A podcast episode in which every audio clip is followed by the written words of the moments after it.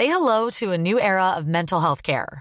Cerebral is here to help you achieve your mental wellness goals with professional therapy and medication management support. 100% online. You'll experience the all new Cerebral Way, an innovative approach to mental wellness designed around you. You'll get a personalized treatment plan from a therapist, prescriber, or both in a safe and judgment free space. Your Cerebral therapist or prescriber will outline a customized plan with clear milestones along the way so you can get to feeling your best. With Cerebral, you're not alone in your mental health journey. We're here to empower you to live a fulfilling life. So take that first step towards a brighter future and sign up today at cerebral.com slash podcast and use code ACasts to get 15% off your first month. Offer only valid on monthly plans. Other exclusions may apply. Offer ends July 31st, 2024. See site for details. Parler de la blockchain autrement, parler d'Apple autrement, voilà les deux promesses que je n'arriverai peut-être pas à tenir dans cet épisode du Rendez-vous Tech.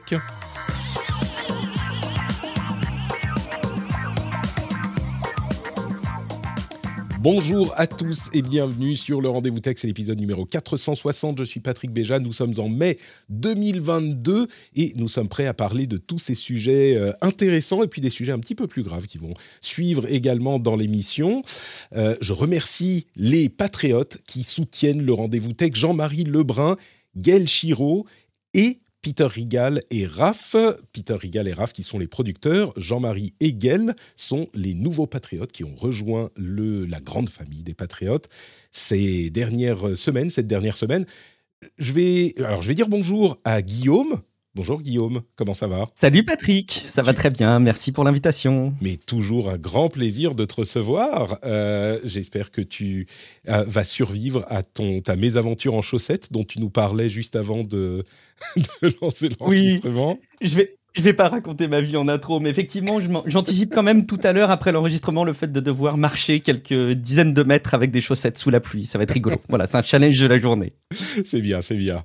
Et on a également euh, l'une des invitées qui me fait le plus plaisir quand elle nous accorde un petit peu de temps, c'est Marie Turcan, rédactrice en chef de Numérama, euh, qui, nous, qui se joint à nous. Salut Marie, comment vas-tu? Salut, et donc c'est gentil, merci beaucoup. Bah, en plus, moi, j'ai pas de chaussettes, donc euh, je suis euh, sur mon canapé.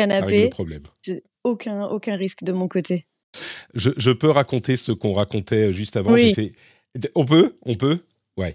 Oui, oui, vas-y, vas-y. Euh, j'ai, en fait, on a décroché avec euh, Guillaume et Marie, et j'ai regretté que ce moment n'ait pas été en live. D'ailleurs, on salue la chatroom. Euh, j'ai regretté que ça n'ait pas été en live parce que Guillaume dit bonjour. Salut Guillaume, comment ça va? Et puis Marie dit bonjour, et en une demi-seconde, je dis Attends, je vais faire un tour de magie podcastique. Est-ce que tu utilises des écouteurs blancs d'iPhone? Elle m'a dit je te, je te, laisse le refaire. On le, re, on le... Tout à Attends. fait. La, ma réponse a été claire et nette. Oui. et donc, en une demi-seconde, vous voyez, c'est ça le professionnel du podcast. En une demi-seconde, j'ai réussi à comprendre, euh, à, à, comprendre à, à l'oreille euh, le micro qu'elle utilisait.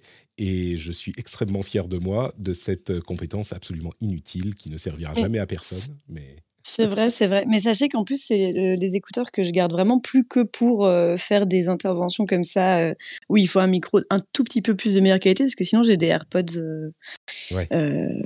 Pro, et du coup, mais le son est, est pas assez bon. Donc voilà, les, je les ai retrouvés au fin fond de mon grenier. Moi, je les adore, les, les, les AirPods, en vrai. C'est cool. Ils sont changer le son. Moi, c'est le truc que je recommandais. S'il y a un truc contre lequel je m'insurge du côté d'Apple, c'est qu'avec tous ces AirPods, mmh. bah, le son est beaucoup moins bon. Et ah, euh, jusqu'à maintenant, enfin jusqu'à l'avènement des AirPods, je pouvais euh, dire aux gens, bah, si vous avez un petit micro-casque filaire, euh, ça fonctionne très très bien. D'ailleurs, là, la qualité est très bonne. Euh, et c'est ce que je recommandais vraiment aux gens. Et maintenant que tout le monde a des AirPods, ah là là. ça marche. Je me rappelle que c'était ce conseil que tu me donnais, Patrick, il y a ah oui un petit moment, effectivement, notamment en mobilité. J'avais pas d'équipement et puis tu disais que ça, ça faisait bien le job. Vous avez vu au passage, parce que, bon, on, à part Marie, on est entre un peu plus âgés là dans l'épisode. Vous avez vu quand même qu'auprès d'une population plus jeune, les, les EarPods, donc avec les fils, redeviennent des choses vachement tendances. Et euh, justement, un contre-courant euh, des écouteurs sans fil, c'est magique quand même. Je me demande s'ils bah les ouais, vendent grave. encore chez Apple. Peut-être qu'ils vont les. Euh, oui, ça. D'accord. Oui, oui, oui. C'est 35, 35 euros quand même, je crois. Mais, mais oui, encore moyen, ouais. Par contre, il n'y en, a, y en a plus avec, avec une prise jack. Oui, c'est que le, le Lightning. avec Lightning. Ouais, bien mm. sûr. Donc, euh, bah, écoute, je vais continuer à les recommander. Franchement, pour bon, il faut avoir un iPhone, mais euh, mm. pour le prix, c'est, je crois, dans. Je parlais dans un édito là que j'ai publié hier avec euh, le replay du du AMA de la semaine dernière dans les flux des podcasts. Vous l'aurez eu, et il y avait un édito pour les patriotes. Et je parlais justement de toutes mes aventures de micro et de d'interface son et tout. Et j'ai oublié de parler des, AirPods, enfin des casques d'iPhone, qui sont vraiment de loin le meilleur rapport qualité-prix pour euh, avoir un invité, même régulier. C'est le meilleur résultat que qu'on puisse avoir avec euh, des micros, franchement, pour ce prix-là. C'est mm. vraiment, vraiment bon. Je vais, je vais un tout petit peu te contredire Marie parce que j'avais un doute et je viens de vérifier. Et, en fait, ils les vendent toujours les, les AirPods avec euh, prise jack à 3,5 ah. mm. Et alors, ah. figurez-vous en plus, ils sont magnanimes, ils sont au même prix, ils sont tous les deux à 19 euros, euh, Lightning ou, ou, Port Jack. Ah, mais ça a baissé alors. Euros mais du coup, du coup, ouais, là je les vois présentement à 19 euros ah, sur l'Apple Store, donc euh, ça vaut peut-être le coup. Ah ouais, non mais attends, il faut, hey, Marie, il faut qu'on se fasse des stocks. On va aller dévaliser l'Apple Store. Et euh, si vous êtes euh, patriote et que vous euh, avez entendu mon, petit édito sur les micros et que vous vous dites bah oui tel micro il coûte un peu cher machin, bah faites pareil. Vous pouvez aller dévaliser les Apple Store pour ces micro casques là, ils sont vraiment bons et j'imagine que du coup, j'allais dire sur n'importe quel appareil qui a une prise casque ça fonctionne mais ils ont plus de prise casque euh, du tout. Donc peut-être que vous avez un adaptateur USB-C euh, prise casque. Bon, d'ici peu de temps, euh, tout le monde sera en USB-C, on l'imagine, donc ça réglera le problème. Mais tiens, justement, je voulais dire à propos des patriotes, en plus des, grands merci habituels, à chaque fois, je suis désolé Peter, mais à chaque fois que Peter Rigal est producteur patriote, donc on le mentionne à chaque, chaque mois, et à chaque fois, ça me fait penser à Rugal. Est-ce que vous savez qui est Rugal? Il y, en a certains qui ah, Pas du tout. Rugal Bernstein, Bernstein, je sais pas comment on lit son nom, c'est un personnage de King of Fighters. c'est un boss et il a, euh, c'est un boss de jeu de combat, euh, et, il a sa grande moustache. Euh, et à chaque fois que je lis le nom de Peter Rigal, je pense à, je pense à, Rugal, qui est avec son œil rouge méchant et son tank top un petit peu sexy. Donc voilà, je pense à Rugal. Bref, tout le monde s'en fout. Si on parlait de tech plutôt que de parler de tout ça, j'ai trois petites infos pour vous, grosses infos à retenir que euh, je voulais évoquer. En fait, trois sections. D'une part, la blockchain utile. Alors, on a beaucoup tapé sur la blockchain ces derniers temps, euh, et même, enfin, je m'en suis pas privé du tout. La blockchain, les cryptos, les NFT. Mais la technologie a des caractéristiques intéressantes et j'ai deux sujets euh, qui m'ont frappé cette semaine sur différentes utilisations de la blockchain. La première, c'est les citoyens chinois qui utilisent la blockchain pour euh, contourner la censure en Chine, en particulier avec les, euh, les, lockdowns. Ah, à chaque fois, je, le nom en français m'échappe. Confinement. Confinement, merci. Alors là, c'est plus que du confinement. Hein. À Shanghai, c'est carrément, enfin, c'est très, c'est particulièrement drastique. Et les contenus sont effacés sur les réseaux sociaux et là où ils peuvent les poster, eh ben, certains euh, citoyens se sont mis à mettre des euh, vidéos ou des articles de, de, comment dire, de contestation dans la blockchain, parce que vous le savez bien, la blockchain, c'est un outil qu'on ne peut plus modifier une fois qu'une entrée a été euh, incluse dedans. Et donc, il est impossible de modifier ce contenu une fois qu'il est dans la blockchain. Donc ils mettent des vidéos, des articles de contestation. C'est un moyen de contourner la censure qui est particulièrement intéressant, je trouve, puisque, encore une fois, la nature de la blockchain, c'est qu'on ne peut plus la changer, euh, à moins de posséder 50%, plus de 50% du réseau. Mais en l'occurrence, euh, c'est des blockchains générales, donc le gouvernement n'a pas accès à ça. Donc ça, j'ai trouvé hyper intéressant. Et puis il y a un article euh, de Vitalik Buterin qui a été écrit il y a quelques mois déjà, mais qui est ressorti ces derniers temps euh, parce qu'il a été discuté ces derniers temps.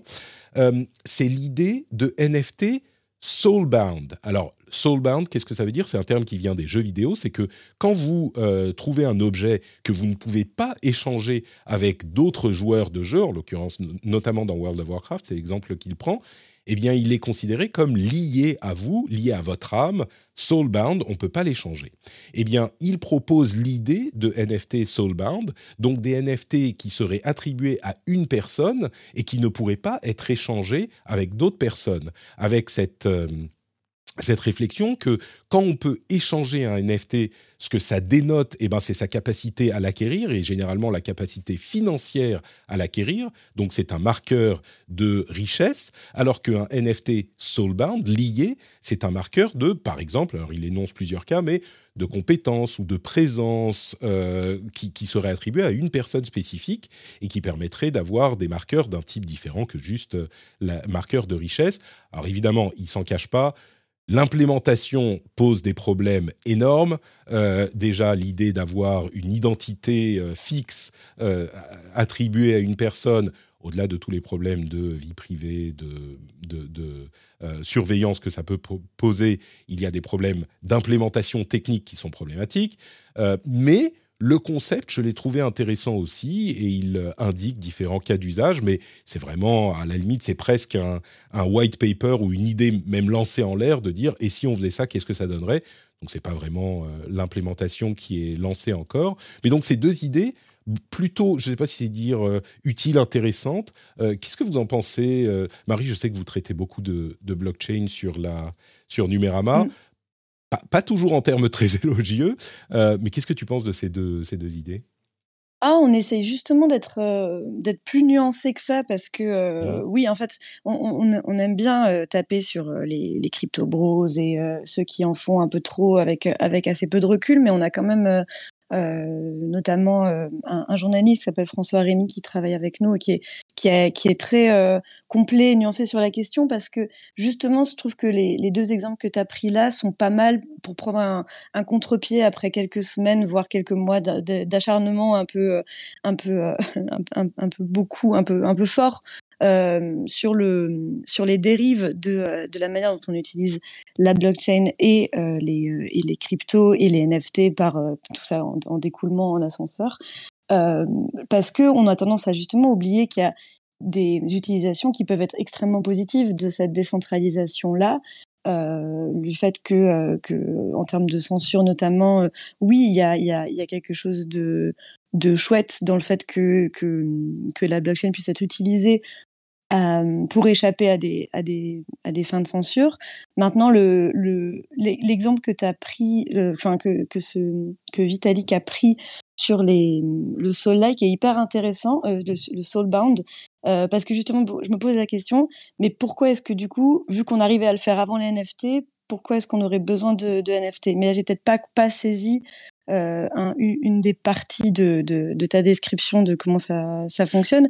Mais c'est comme les, les, NFT dans les jeux vidéo depuis, depuis que ça existe. Il euh, y, a, y, a, toujours une question de, mais en fait, euh, on peut le faire sans. On, peut littéralement le faire sans NFT, d'attribuer un objet, un objet lié à un personnage de WoW. Ça se, ça se fait depuis 20 ans. Donc, donc qu'est-ce qui, quelle est l'utilité là qui verrait dans la vie qu'on ne pourrait pas avoir sans les NFT c'est exactement le problème qui se pose à chaque fois qu'on parle de ce genre d'idées. De, euh, et c'est une réponse qu'on n'a pas encore vraiment au-delà de contours euh, un petit peu flous.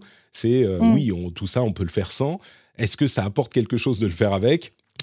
Bon, peut-être disons que le fait que ça soit inaltérable, ça, ça a un, un intérêt. on va dire, bah, au moins on peut faire confiance au système en théorie, hein, on a vu ce qui s'est passé. Je ne vais pas commencer à reparler de euh, stablecoin et tout ça. en théorie, imaginons que ça marche, ben on peut faire confiance au truc. C'est-à-dire que si on a une identité prouvée qui est attribuée à une personne de manière, euh, un lien direct, et des NFT soulbound qui ont été attribués à cette identité, on peut dire, bah, par exemple, ton... Euh, je sais pas, ton diplôme, ton, ou peut-être qu'un diplôme d'une université, c'est, on peut lui faire confiance de toute façon, mais un certificat de formation mm. ou un certificat de présence ou, tu vois, ou une, ce genre de choses, bah, on le voit dans la blockchain, il y a des systèmes qui analysent le truc, qui disent, bah oui, cette personne, effectivement, elle a cette euh, formation, elle a cette capacité, elle a cette, euh, euh, comment dire, cette achievement, cette reconnaissance. bah, on peut lui faire, on peut faire confiance au système. Maintenant, Ouais, d'accord. Oui, donc c'est vraiment le certificat d'authentification euh, poussé de. Non, ce qui, ce qui peut être vraiment intéressant et ce qui peut marcher dans la vie. Euh, pour, euh, mais, mais c'est vrai qu'après, oui, c'est ce qui suggère. Hein. Après, ce, qui est intéressant dans le truc, c'est l'idée et les applications. Je t'avoue que ça fait trois, trois paragraphes son, son article, mmh. donc c'est juste une idée qui lance en l'air que j'ai trouvé intéressante, mais peut-être ah qu'il y a d'autres applications aussi. Hein. Euh, euh, Guillaume, tu vois des applications intéressantes de NFT Soulbound? Ou est-ce que tu veux euh, contourner la censure de Patrick et mettre Ah non, loin de moi cette idée, voyons. Non, non, je, je, ne, me, je ne, me, risquerai pas à ça, voyons, parce que j'ai trop à perdre. Non, non, je, en fait, ce qui est, ce qui est cool, ce qui est cool dans, dans, nos activités, en fait, que ce soit sur euh, un site internet comme Numérama ou dans les podcasts, ce qui est sympa, c'est de donner un petit peu le pouls aux gens de ce qui se passe dans la tech et euh, bah, de donner un petit peu une impression de ce qui se passe et de ce qui peut arriver demain. Et effectivement, je pense que pour l'instant, on a bien relayé toutes les qu'il pouvait y avoir autour du Web 3, euh, des NFT, etc. Mais c'est aussi intéressant de souligner le fait qu'on n'a pas la certitude d'avoir exploré la totalité des usages d'une technologie. Et du coup, je trouve que c'est cool finalement qu'on relaie un petit peu, que tu, que tu mettes en avant ces articles et ces réflexions, euh, même s'il y a en fait beaucoup de réserves à avoir. Hein. Mais ça, montre globalement que euh, sur le, ce qu'on appelle le Web 3, de manière peut-être un peu galvaudée, il y a encore beaucoup de choses à explorer, beaucoup de choses à tester. Et c'est ce qui est finalement hyper enthousiasmant. Il y a vachement de réserves. Hein. Il y a le fait que, encore une fois, les NFT, c'est des pointeurs vers des donc, euh, en matière de censure, il suffit peut-être de censurer euh, euh, la cible vers laquelle pointe le, NFT. On pourrait aussi donner les réserves du. Non, je, me trompe là-dessus? En l'occurrence, sur la censure, c'est le, contenu lui-même qui est inclus dans dans le blockchain. NFT. Donc, donc, oui, comme il s'agit d'une image ou d'une vidéo. Ouais. Ceci dit, évidemment, la, le gouvernement totalitaire en question peut bloquer l'accès à la blockchain aussi. Hein. Il y a toujours des moyens d'eux, mais euh, le contenu lui-même, a priori, n'est pas, n'est pas altérable. C'est pas juste un lien. Oui, si on veut censurer finalement les échanges pair à pair, il y a aussi des solutions qui sont pas parfaites. Mais bon, en tout cas, encore une fois, c'est intéressant. Et il y a un point, et d'ailleurs je crois que c'est dit dans l'article, hein, si je dis pas de bêtises, mais euh, ça rappelle aussi que le but d'une censure, c'est pas de réduire à 100% l'accès à une info, et que finalement aucune technologie de censure ne permet de le garantir totalement, mais que le but c'est de garantir suffisamment de la censure dans une proportion donc suffisante pour qu'une grande majorité des gens ne puissent pas facilement y accéder. Et là-dessus, je suis pas certain qu'aujourd'hui la démocratisation euh, de l'usage des NFT suffise à mmh. vraiment renverser la vapeur. Mais bon, en tout cas, c'est intéressant à suivre encore une fois. C'est des belles tendance bah, Écoutez, il y a une autre tendance qui me paraît intéressante, c'est celle de la réalité augmentée. Ça y est, on y arrive. Euh, Apple a présenté à son board son casque de réalité augmentée. En tout cas, c'est les rumeurs, les dernières rumeurs qu'on a. Euh, le casque de réalité augmentée aurait été présenté au comité de direction d'Apple. Euh, alors, c'est pas la première fois qu'ils présentent euh, des sortes de prototypes, mais là, ça semble être un produit fini. On a appris d'ailleurs que euh, Johnny Ive, qui n'est plus chez Apple, le designer en chef de la boîte pendant très longtemps, a eu beaucoup euh, d'influence sur le design du casque, même en tant que consultant extérieur, qu'il aurait pris des décisions drastiques sur le fonctionnement de l'appareil, enfin le design qui implique un certain type de fonctionnement, mais dans tous les cas, euh, le board aurait vu le casque, ce qui pourrait laisser penser que ce casque de réalité augmentée slash réalité virtuelle pourrait être euh, commercialisé d'ici la fin de l'année. C'est un faisceau de rumeurs qui indique que peut-être ça sera le cas. Et du coup, euh, c'est ma question que je disais tout à l'heure, que je vais vous poser à tous les deux il y a plein de rumeurs Apple tout le temps. Et je dis euh, en regardant droit dans les yeux les auditeurs et auditrices, euh, je vous en épargne beaucoup. Hein. Je, sélectionne. Mais du coup, je me demande, est-ce qu'il est temps de commencer à parler sérieusement du casque de réalité augmentée d'Apple? Et du coup, comme Apple souvent donne le là dans ses technologies un petit peu euh, différentes, même si elles existent avant. Une fois qu'Apple rentre dans la bataille, ça veut dire que bah, la bataille est vraiment ouverte.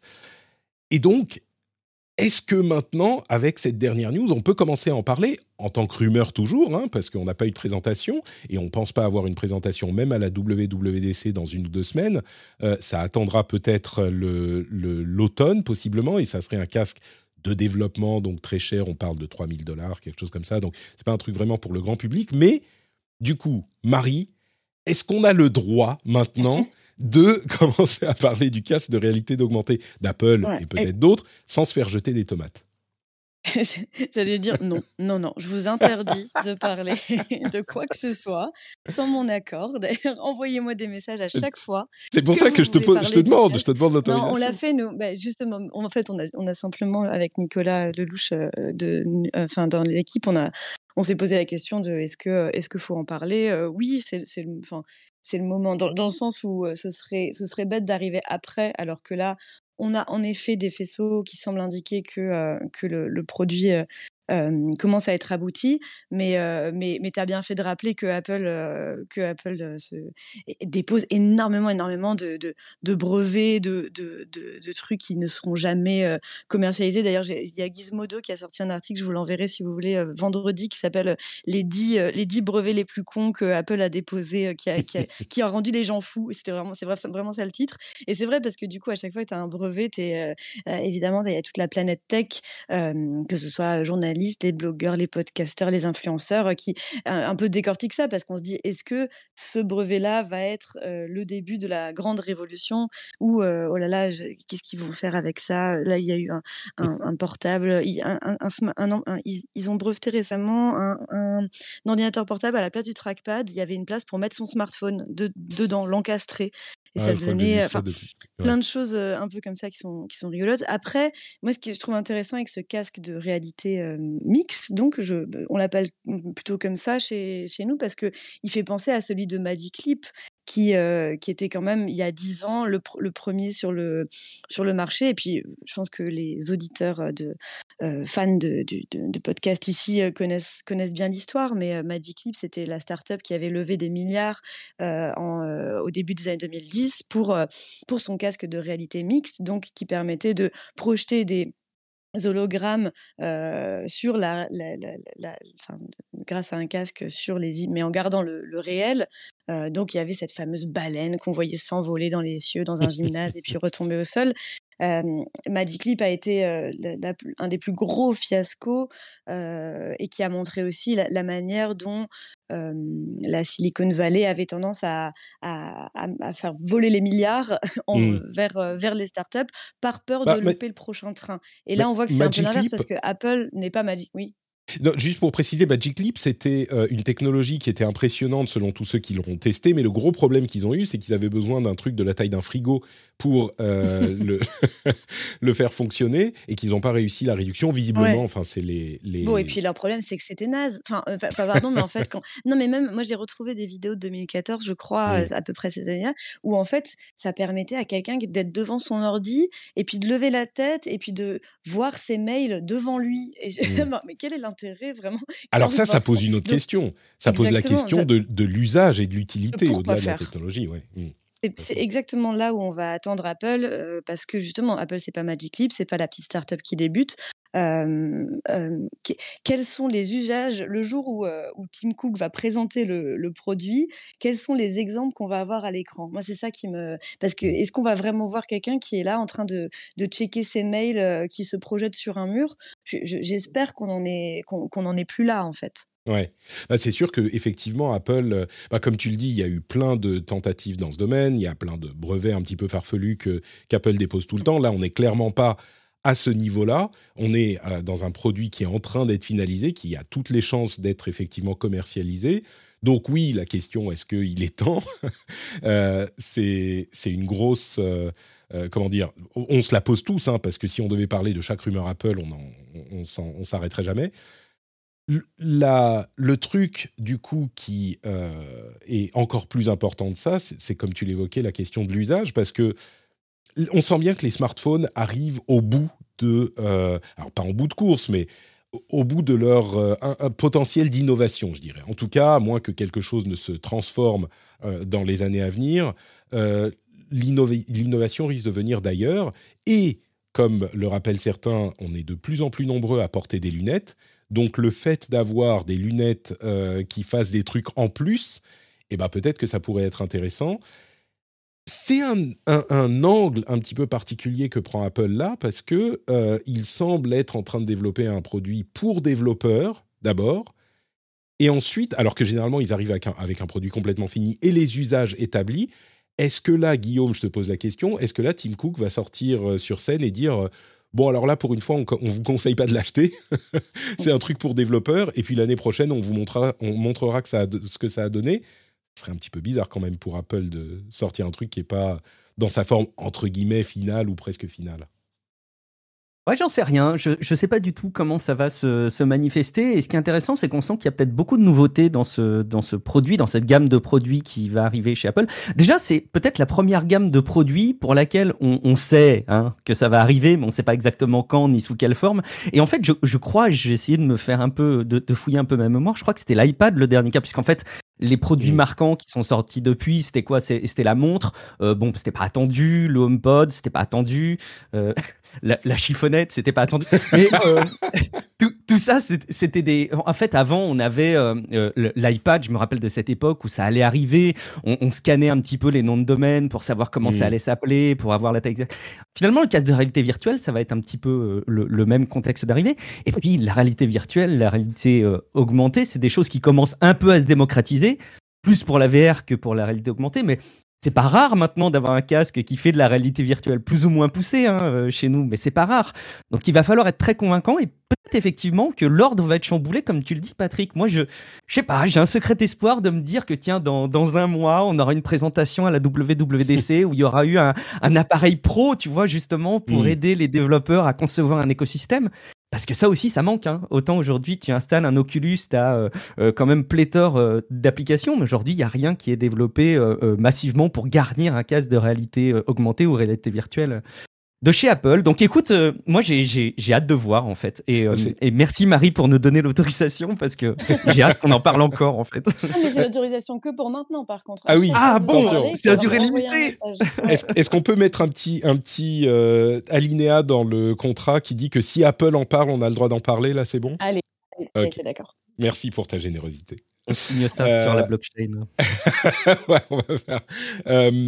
Mais, oui, du coup, c'est vrai qu'il n'y a pas d'écosystème pour la réalité augmentée. Autant la réalité virtuelle, ça existe, autant la réalité augmentée, bah, il n'y a pas. Enfin, oui, il y a des gens qui vont nous sortir le HoloLens de Microsoft, mais si on parle un peu sérieusement, ça n'existe pas d'écosystème fourni. Pour le grand public, c'est vrai. Pour le grand public, c'est sûr. Et c'est vrai que la WWDC, bah, c'est un moment où euh, on parle aux développeurs, donc ça serait approprié d'en parler là. Et ils l'ont montré au board. Euh, bon, on verra, on verra. Mais j'aime bien ton analogie avec l'iPad parce que c'est vrai qu'on savait, on savait que ça allait arriver, c'est peut-être un petit peu similaire. On, le sentait, c'était chaud.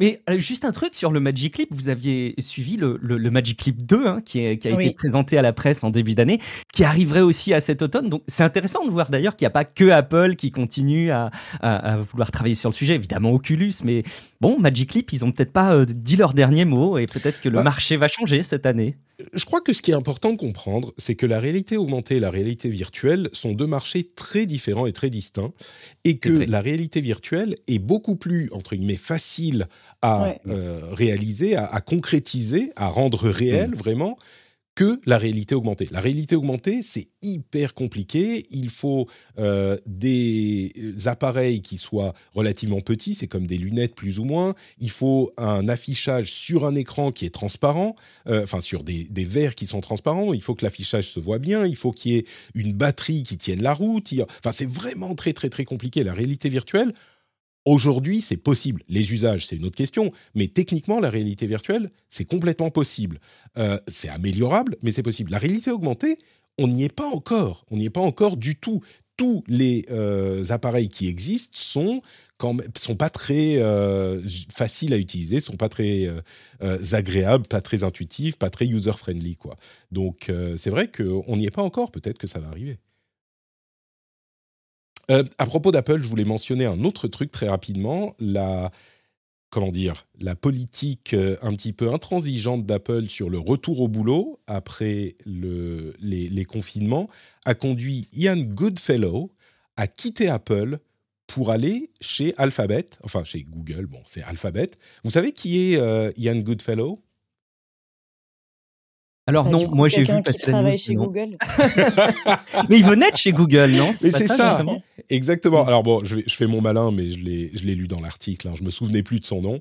Euh, c'est quelqu'un qui travaillait effectivement chez Google, chez DeepMind, qui est passé chez Apple, qui est le monsieur machine learning de chez Apple, et qui est surtout, on va dire, le créateur des, euh, euh, des, des General Adversarial Networks, GAN. En gros le type de réseau qui a amené toutes les avancées incroyables du machine learning ces 5 à 10 dernières années, c'est lui qui en est à l'origine. Donc c'est une vraie perte pour Apple, et c'est parce que Apple tenait à ce que les gens retournent au boulot, euh, au, bureau, quoi. C'est assez surprenant, c'est une, énorme perte. Enfin, on pense, hein, maintenant, ils ont déjà perdu d'autres personnes chez Apple et ils se portent bien, mais c'est a priori une grosse perte pour Apple, et il est retourné du coup chez Google dont il venait mais c'est le père des euh, Global Adversarial Network. Je ne sais plus quel est le G euh, de, de, de GAN. Mais oui, donc c'est lui. C'est marrant. N'est-ce pas? Non, mais c'est curieux de, de, de, se dire que Apple n'a pas trouvé de solution Générative, pour essayer pardon. de le garder. Générative Adversarial Network. Il y a tous les spécialistes de, du machine learning qui étaient en train de hurler dans leur casque. Générative Adversarial. C'est curieux, je trouve, en termes, en termes, de, logique d'entreprise, il y a, sûrement quelque chose qu'on ne sait pas là-dedans, non? J'ai l'impression que euh, si tu as, euh, si as un des pontes dans, chez toi qui râle sur le télétravail, tu peux peut-être trouver une manière d'accommoder les choses ou de.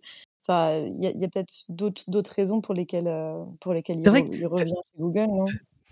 T'as as raison, Marie. Ça fait un peu. Je trouvais que la cantine n'était pas bonne, quoi. Ça fait un peu. Euh, ça fait pas très sérieux comme motivation. Il y a peut-être d'autres choses derrière qu'on sait pas. Hein. C'est très possible. Ouais. C'est à vrai dire, c'est même plus que possible. C'est certainement le cas. Mais euh, ça note quand même un problème qui est en train de se poser aux États-Unis en particulier, peut-être euh, ailleurs également, où il y a beaucoup de sociétés qui veulent que leurs employés reviennent au boulot, reviennent. Mmh. Dans les, dans, les, enfin, dans les bureaux, et qu'eux, ils veulent pas, non seulement parce que bah, n'ont pas envie de passer deux heures dans les, dans les transports, mais en plus, parfois, ils ont déménagé loin, ils sont dans d'autres États. Euh, je crois que c'est possiblement le cas de notre ami euh, Ian. Et, et, du coup, ça pose des problèmes euh, à, un moment où justement beaucoup d'employés se disent bah merde, j'ai pas envie de faire ça, je vais aller faire autre chose, je vais travailler autrement. Bah, ça pose un problème à beaucoup d'entreprises, pas que de la Silicon Valley, mais on le sent dans la Silicon Valley aussi avec d'ailleurs des, sociétés qui, donnent, euh, qui essayent de garder leurs employés en donnant euh, plus d'avantages de, divers, euh, diverses sortes. On va peut-être en reparler dans, dans un instant. Et, et, à l'inverse, on a le patron de Airbnb qui a, fait, qui a donné une interview récemment en disant que lui, c'était l'inverse. Il pense que le bureau tel qu'on le connaît est vraiment mort et que et que l'avenir de l'entreprise et surtout des startups, des entreprises un peu flexibles, euh, se trouve vraiment dans le 100% télétravail. Donc je trouve qu'il y a il y a aussi une limite dans sa dans ce qu'il dit parce que parce qu'il n'a pas vraiment craqué la, la, la solution de bah rencontrer ses collègues c'est quand même sympa quoi et puis pour l'émulation l'émulation collective sur le je trouve que je pense je suis assez persuadée qu'on va avoir bientôt des burn-out de Slack dans les années à venir, ça va être une bah nouvelle maladie. Non, mais c'est vrai, en fait, c'est un, un, enfer de, de, passer sa vie à écrire des choses et à, à, à polisser son ton pour que, euh, pour, pour, que tout le monde soit sûr qu'on se comprenne bien. Enfin, il y a un moment où forcément, on va, on va avoir un trop plein de ça. Et, euh, et, et, du coup, ouais, lui il disait mais c'est pas grave, vous pouvez télétravailler et puis euh, si vous avez besoin de contact, vous pouvez aller bosser dans des cafés. Et je, je trouvais qu'il y avait quelque chose d'un petit peu euh, CSP+ quand même dans le dans la manière d'analyser le truc, ah bah. de se dire bah ouais, franchement, désolé mais bosser dans un café avec son MacBook et son iPhone, c'est un truc de de, de riche. Enfin, enfin c'est un un truc de gens qui peuvent bah, avoir tout ça. Disons que le, le gars de Airbnb, forcément, tu vois, il, il il défend son modèle, enfin, il défend sa boîte, quoi. Donc, euh, Bien sûr. et, clairement, lui, ça l'arrange. Moi, je vais pas, tu vois, je travaille euh, entièrement en remote depuis des années. Je travaille à, la campagne euh, en Finlande. Donc, je je vais pas dire que c'est pas possible, mais oui, clairement, c'est un petit peu, on va dire, un petit peu utopiste. et, et je, je, veux que tu saches, Marie, à quel mmh. point je me suis retenu quand tu étais en train de dire ah on en a marre des, des zooms, on voudrait du contact. Je me suis retenu de dire euh, métavers quand tu disais ça. Euh, non mais j'y ai pensé. Que tu apprécies. J'ai apprécié, mais en fait, euh, à, mesure que je parlais, il y avait ce truc de oui, c'est évident que le, le, la, réalité virtuelle euh, euh, est pensée, ou en tout cas même ce que Mark Zuckerberg montre, c'est un monde dans lequel, waouh, on va, on va mettre un casque de réalité virtuelle pour aller toucher son, son collègue virtuel sur l'épaule et dire bonjour. Mais enfin, c'est censé être un espèce de palliatif, mais c'est d'ailleurs ce qui est mis en avant. Mais mais c'est pas, je pense pas que ça remplacera le, mhm. le mais, mais, ça, mais ça peut remplacer le, le Slack, le Slack burnout. Peut-être, euh, oui. faire euh, un truc, un, un, différent, un type de burnout un peu différent.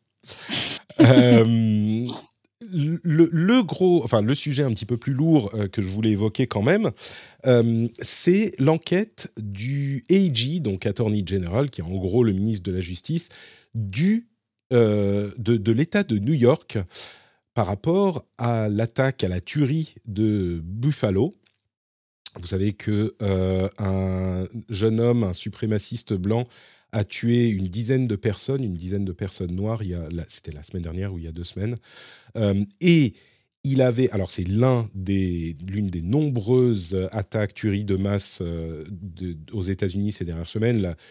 Il y en a eu vraiment une série, euh, même dans le contexte des États-Unis, ça fait beaucoup par rapport au rythme habituel, on va dire. C'est dramatique de le dire comme ça, mais, c'est le cas. Et celle-ci était particulièrement notable. Et donc, le, euh, la ministre de, enfin, la, ministre de la Justice, on va dire, de l'État de New York, a annoncé ouvrir une enquête sur les plateformes numériques qui ont contribué à faciliter ou à diffuser cette attaque. Alors, ils vont enquêter notamment sur Twitch, Discord, 4chan et 8chan.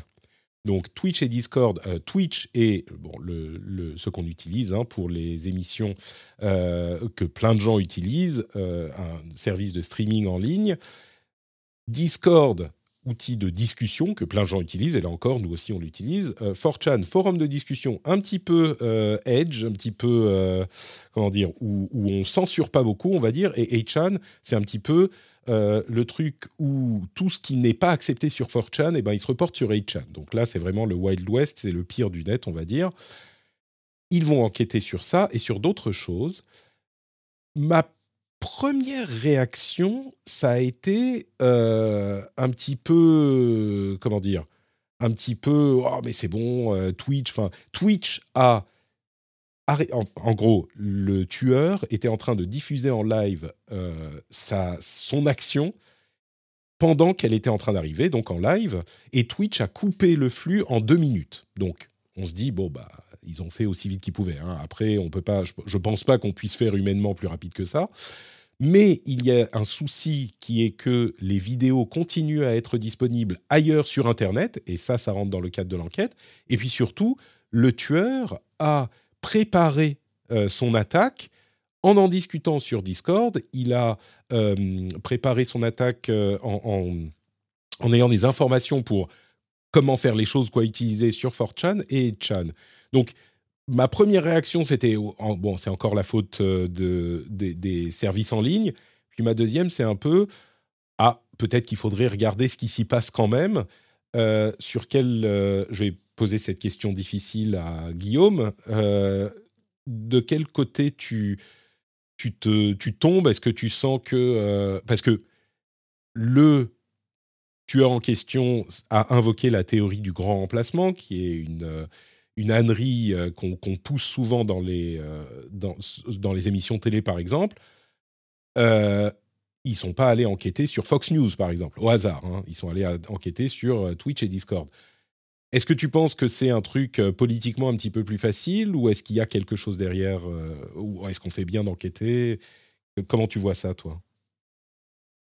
Alors bon, je vais, te mettre, je vais mettre de côté le, le, le sérieux euh, qu'il faut absolument avoir dans ce genre de sujet, juste pour dire que tu m'interpelles sur des sujets à chaque fois pas faciles quand même, Patrick. Euh, franchement, se prononcer là-dessus, c'est hyper compliqué. C'est aussi lourd que d'ouvrir ton document de 460 onglets qui prend maintenant quelques dizaines de secondes dans les navigateurs. Mais non, non, je, je, trouve, en fait, il y a quand même un truc, hein, c'est que la diffusion en live suite aux, aux, aux, tueries qui ont déjà eu lieu, euh, bah déjà, on peut que se c'est dur à dire, mais se féliciter qu'il y ait une réaction aussi rapide de Twitch. Et c'est pas parfait, et euh, la nature même d'Internet fait que bah, résoudre un problème comme celui-ci est pas si simple, d'autant qu'il y a une composante sociétale qui est très lourde, euh, qui touche à beaucoup d'aspects.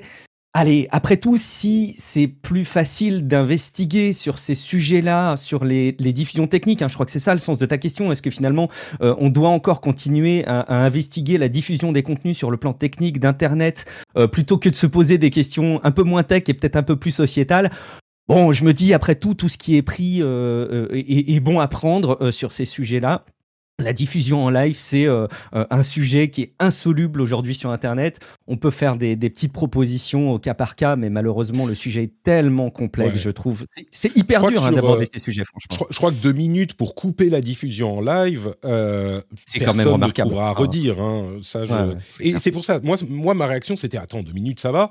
Mais, je, je mm. me demande si c'est pas un petit peu plus pour essayer de comprendre comment les vidéos continuent à être diffusées. Tu vois, il y avait un, après une tuerie à mmh. Christchurch en, euh, Nouvelle-Zélande, il y avait eu un gros effort euh, de beaucoup d'acteurs de, la tech pour justement euh, faire du fingerprinting sur les contenus à supprimer. Et puis, et donc, ils essayent de discuter de comment améliorer ça encore.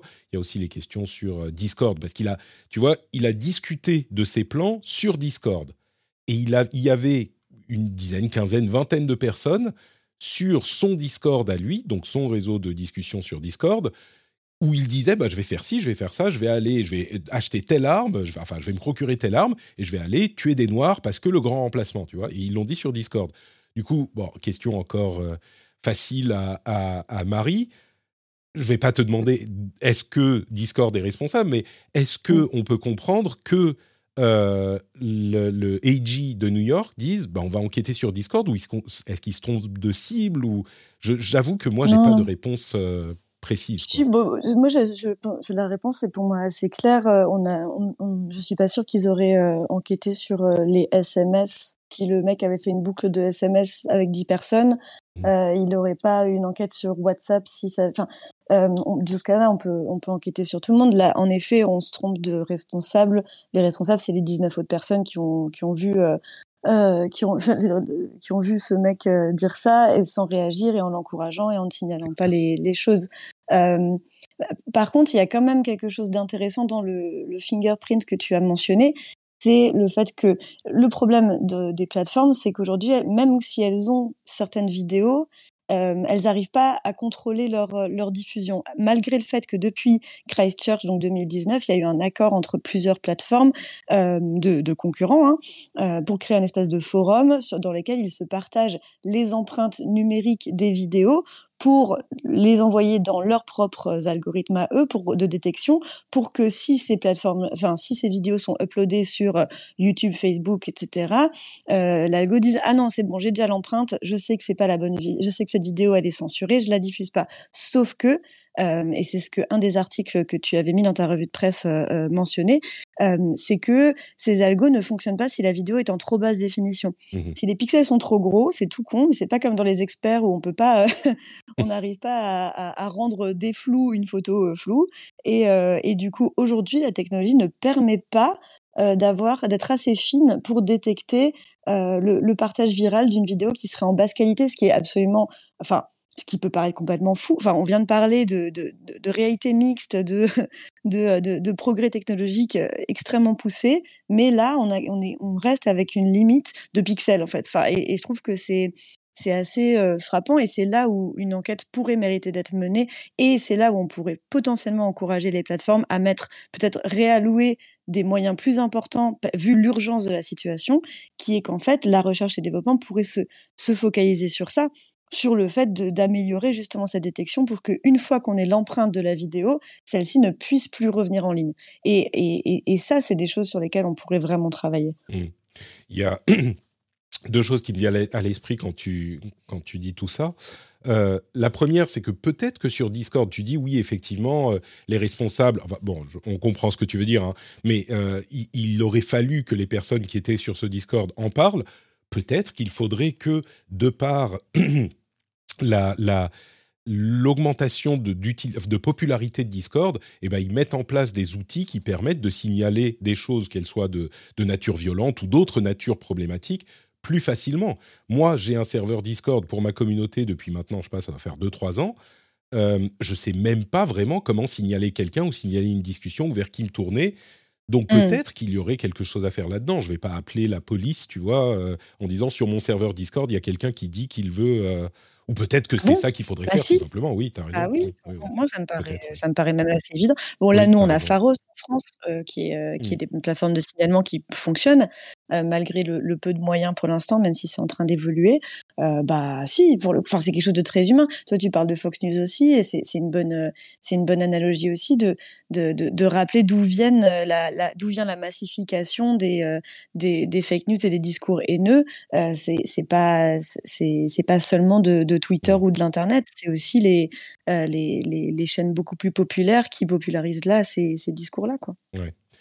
Oui, c'est vraiment. Enfin, bon, tu as raison, il, faut peut-être juste appeler la police. En même temps, je comprends, c'est difficile de dire bah, je vais appeler la police pour euh, un truc que j'ai vu sur Internet, tu vois, tu peux te dire. Euh, Clairement, ouais.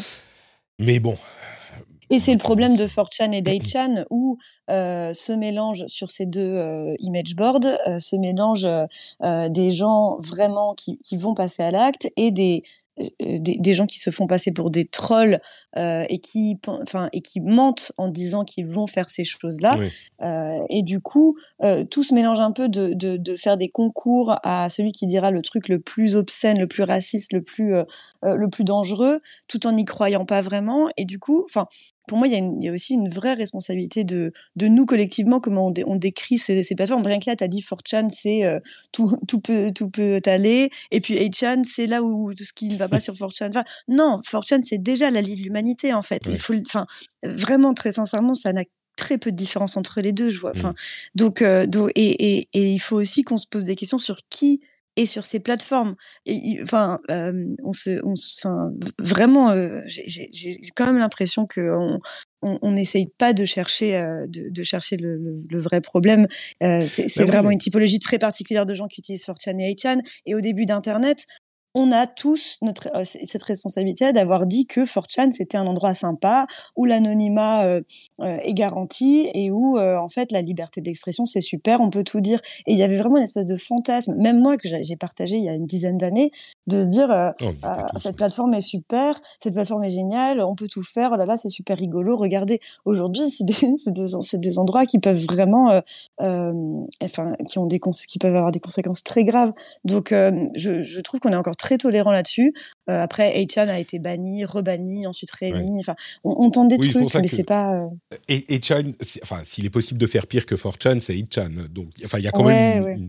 Mais, mais, mais, j'ai l'impression que du coup, on, on, dédiabolise 4chan dans un ça.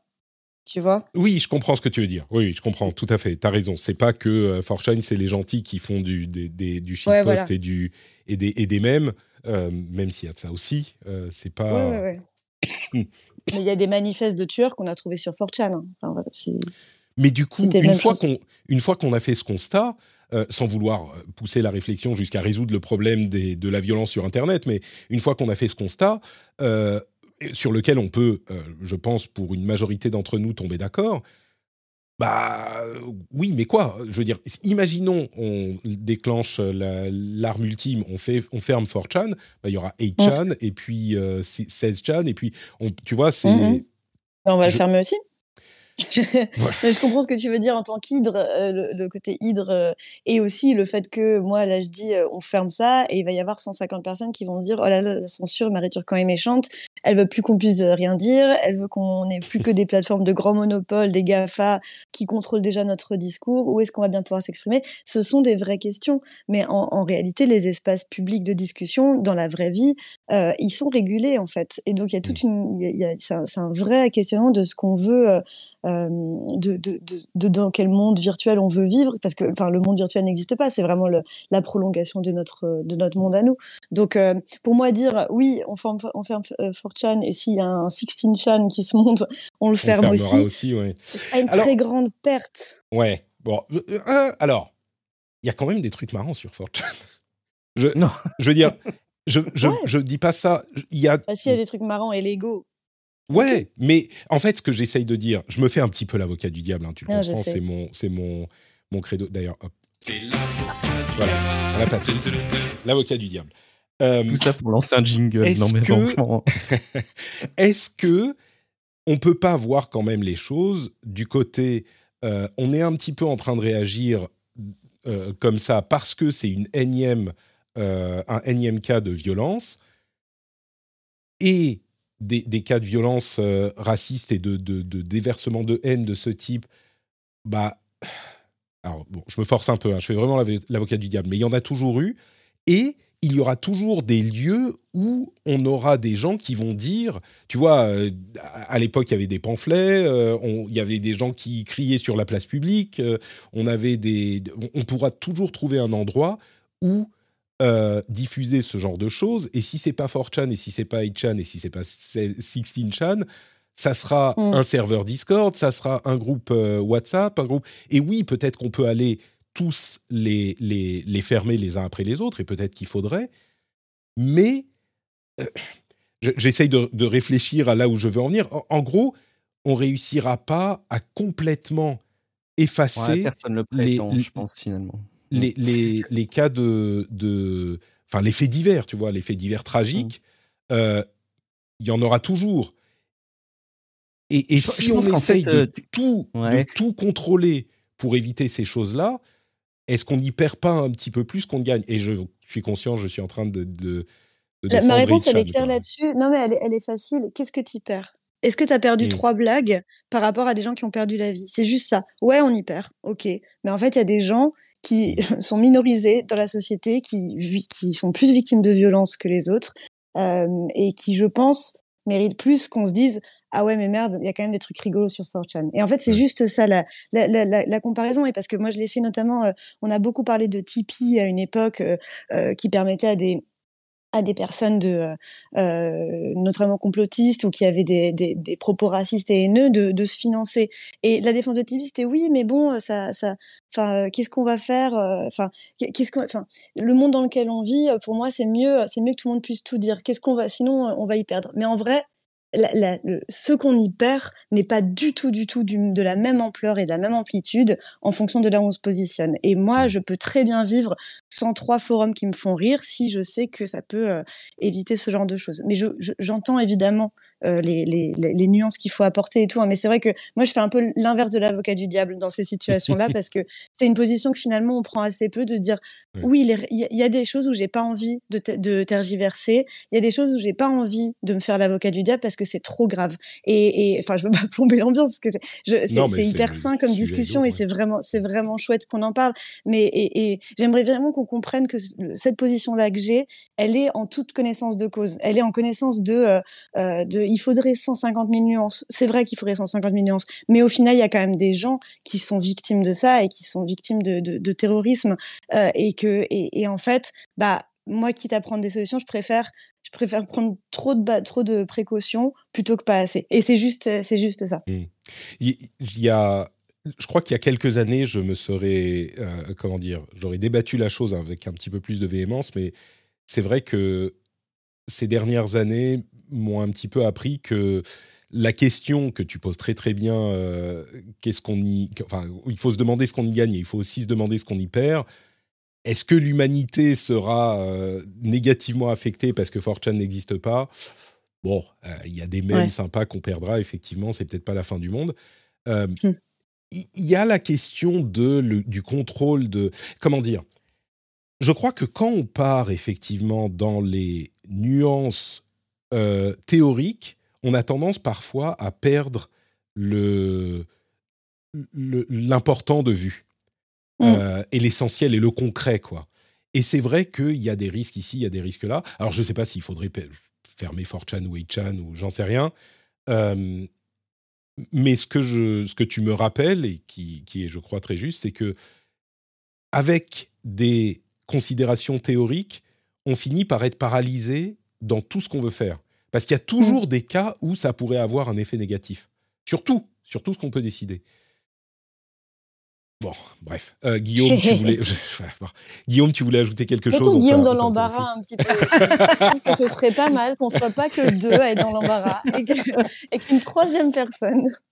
Non, je, trouvais en, écoutant euh, Marie, je trouvais que c'était vraiment chouette que tu sois là justement, Marie, euh, compte tenu du travail, la réflexion que tu as menée sur le sujet, que tu puisses justement réagir à ce sujet. Donc c'est chouette d'avoir cette, cette, discussion.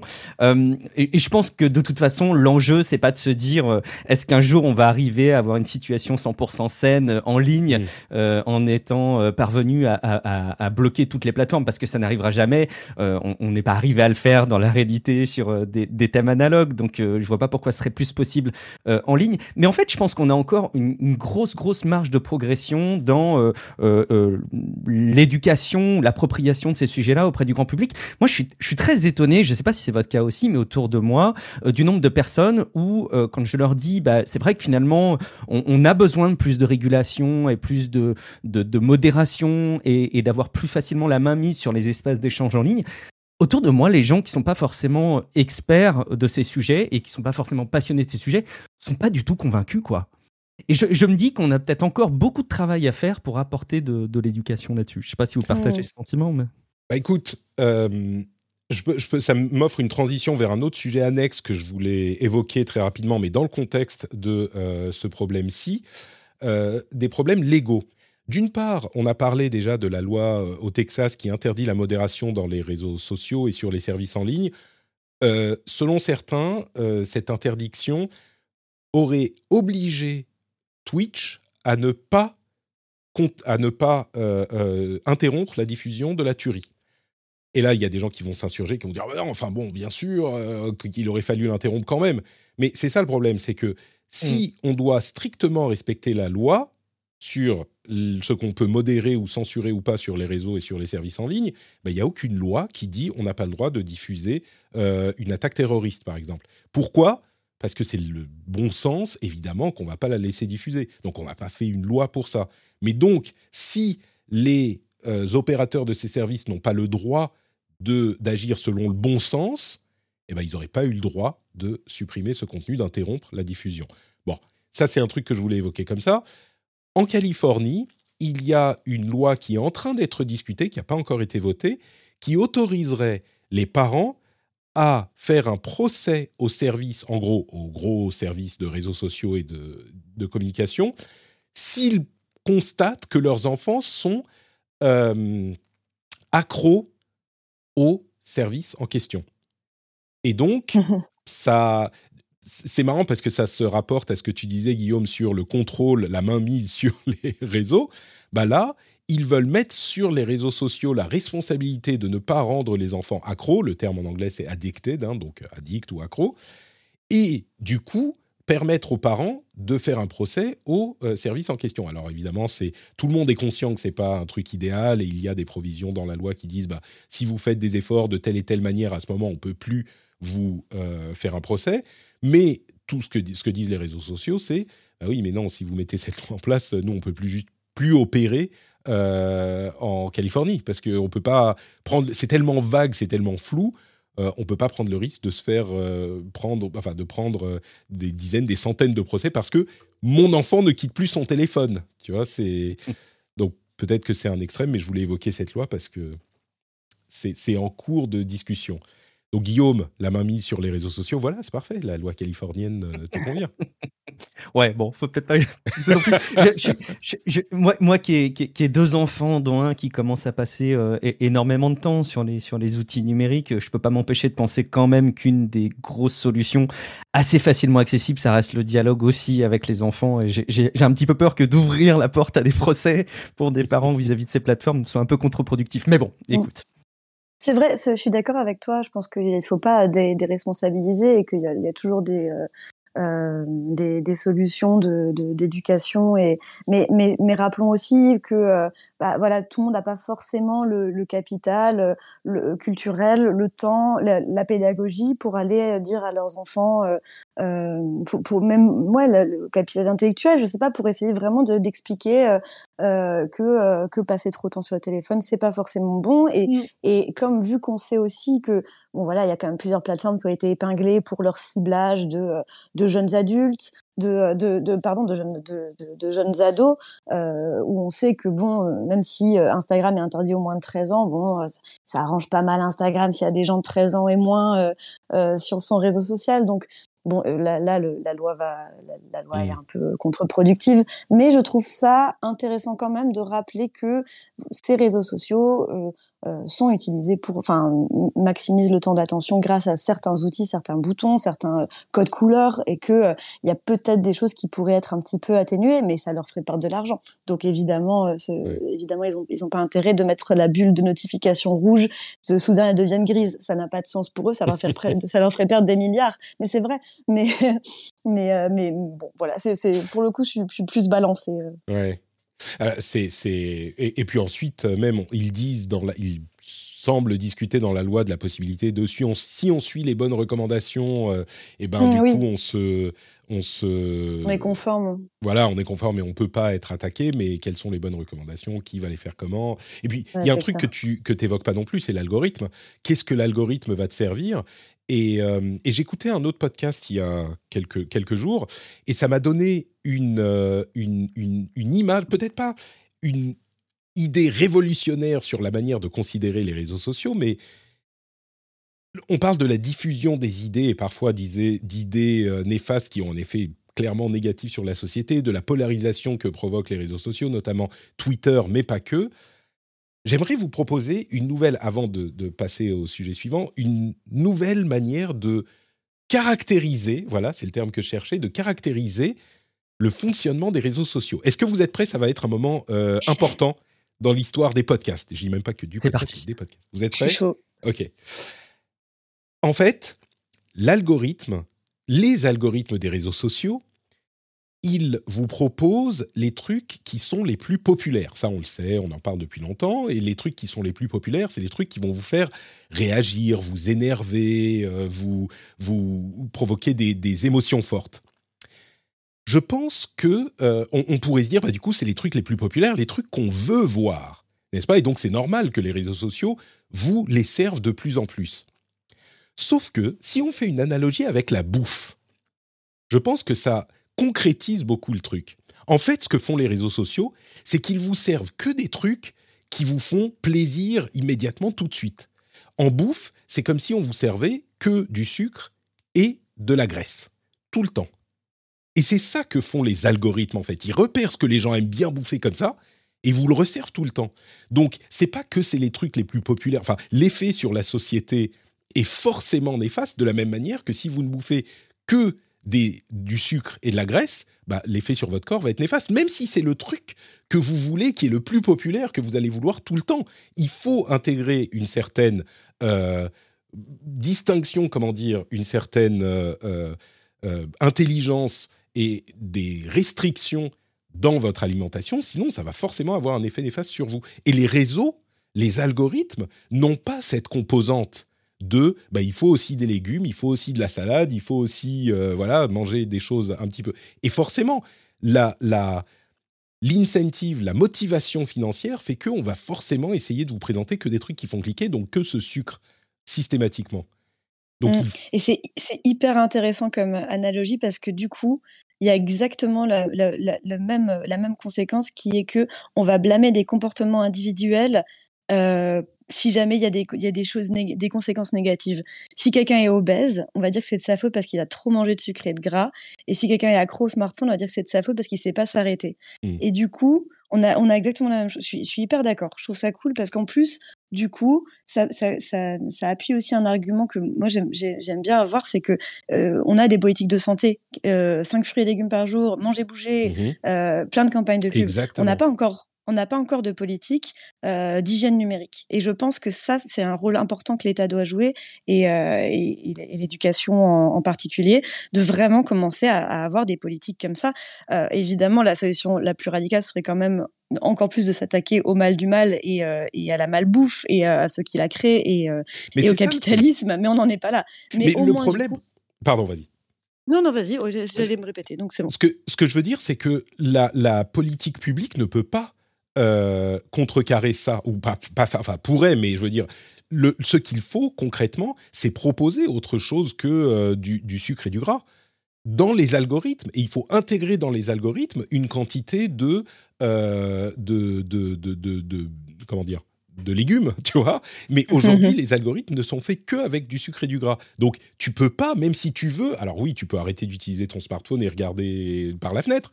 Mais même si tu veux un algorithme qui va t'insérer une certaine dose de, euh, de, comment dire, d'informations euh, équilibrées, sourcées, etc. Bah, c'est compliqué parce que ces trucs-là font pas cliquer. Donc, ils n'arrivent pas dans ton algorithme. Peut-être qu'il faudrait créer des algorithmes. Alors, euh, attention, je vais finir par me, tuer mon idée moi-même, mais il faudrait créer des algorithmes différents qui ont euh, algorithmes avec euh, tant de pourcents de légumes, tant de pourcents de sucre, tant de pourcents de machin, avoir plusieurs algorithmes à la disposition des utilisateurs et que les gens puissent choisir et du coup, on revient sur une idée d'Elon Musk euh, qui veut plusieurs algorithmes. Non, c'est même pas lui, c'est pas lui, ça va. non, non, c'est pas lui qui l'avait proposé, ça date d'avant. Mais, euh, mais ouais, peut-être proposer aux gens des algorithmes qui soient différents et qui aient des labels avec, euh, tu vois, niveau de, de, de, hmm. comment dire? Bah, Les labels, oui, mais dans ce hmm. cas-là, enfin, ce serait, c'est comme si l'État créait son propre Facebook et disait venez sur notre Facebook, il est plus sain. Non, les non, gens, non. les gens n'y iront pas. Mais par contre, un algo sur Facebook. Tu peux choisir ton algo sur Facebook ou sur Twitter. Genre algo mais le problème, fast food. Bah, ça existe, ça, existe, c'est le fil chronologique. Fil chronologique ou pas fil chronologique sur Twitter. Tu vois la différence mmh. tout de suite. Euh, même Elon Musk euh, qui dit que euh, oui, le fil chronologique c'est super, il faut pas se laisser avoir par les algorithmes, alors qu'il est le premier à en profiter, parce que évidemment l'algorithme augmente sa, sa, sa, visibilité à lui. je, la majorité des gens n'utilisent pas le fil chronologique parce mmh. que parce que il n'est pas mis par défaut par Twitter. Si l'État demain, ou si les États avaient enfin pouvaient dire à Twitter, en fait non, ton fil il doit être chronologique par obligatoire, obligatoirement et si les gens veulent autre chose, ils peuvent le changer. Là, ce sera, là, il y aurait un impact. Là, pour le coup, on casse un petit peu les trucs. Donc, euh, à un moment, il y a un petit peu d'intervention qui doit, qui doit avoir lieu, en effet. Est-ce qu'on est d'accord pour dire que, compte tenu de ce que tu décris, Patrick, les comptes Instagram de pâtisserie sont le mal absolu? Parce que c'est le pire de deux mondes. Non, juste une dernière réflexion là-dessus, parce que tu, tu, parles de, de, la possibilité d'intervenir sur les algorithmes. Pour moi, j'irais presque dire que c'est comme si euh, l'État devait te dire de quoi composer ton caddie de course, quoi. Et, quelque part, ça, ça, ça, ça m'embête aussi. Enfin, mon analogie bah de limite est un peu extrême, mais, mais par contre, c'est pas ça. C'est que l'État te dit, l'État te dit, il faut manger 5 fruits et légumes par jour. Sauf que quand tu vas dans ton magasin, tu peux acheter 5 fruits et légumes. Aujourd'hui, tu vas sur les réseaux, sur Internet.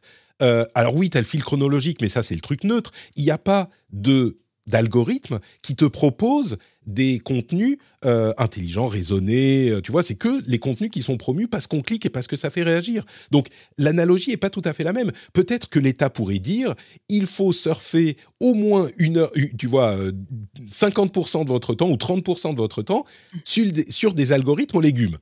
Tu vois, mais aujourd'hui, tu peux les chercher les algorithmes aux légumes, tu les trouveras pas. Il faut créer des algorithmes aux légumes. Mais c'est pas l'État qui va les faire, c'est les réseaux sociaux qui pourraient proposer différents types d'algorithmes. L'État va pas dire, enfin, va pas t'imposer de le faire, simplement te dire, pour mener une vie intellectuelle euh, un petit peu plus saine, il faut euh, au moins tant de temps, tu vois, il faut 5 fruits et légumes, 5 algorithmes aux légumes. C'est une nuance importante, Guillaume. Mmh, non, non, je comprends tout à fait ce que tu veux dire. Mais du coup, je trouve que ça se rapproche pour le coup, pour aller jusqu'au bout de ton analogie, beaucoup plus enfin, c'est beaucoup plus proche effectivement de ce qui est imposé aujourd'hui en matière de publicité, des recommandations de consommation euh, sanitaire, etc. Ouais, je comprends. Bon, mes algorithmes aux légumes, on verra si ça donne quelque chose. Moi, je suis pour, Patrick. Je vote Merci. Très bien. Bon, j'ai l'approbation de Marie. On sera deux. Ce que je voulais.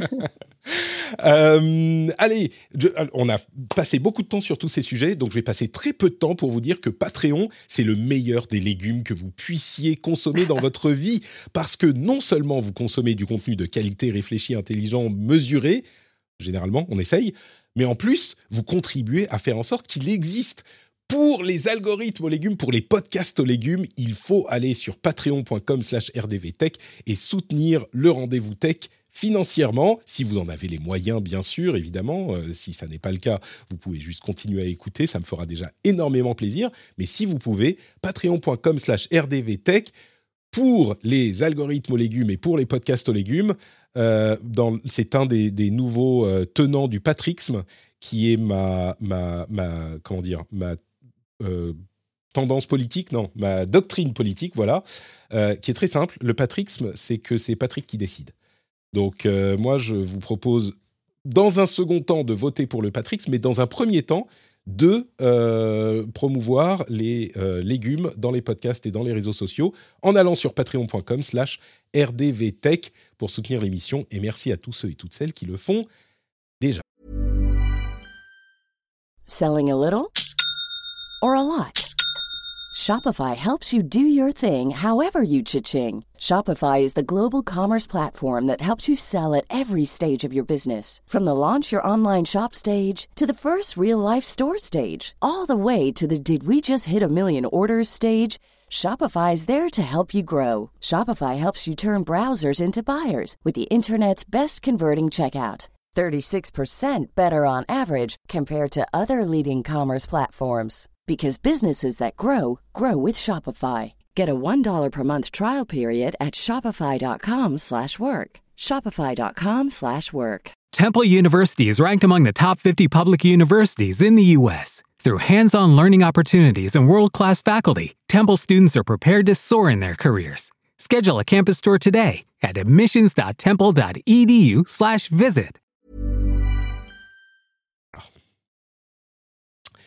Allez, on va passer aux news, au reste de l'actualité, euh, avec quelques petites news traitées beaucoup plus rapidement. D'abord, Electronic Arts, le géant du jeu vidéo, pourrait être en train de chercher à se vendre. C'est euh, une série de rumeurs qui semblent euh, assez importantes pour qu'on puisse leur faire confiance il y aurait eu des discussions avec, alors Comcast d'une part, mais aussi Apple, crois qu'il y a eu Amazon, euh, Disney, et ça me permet d'enchaîner sur un article hyper intéressant qui sera d'ailleurs dans la newsletter.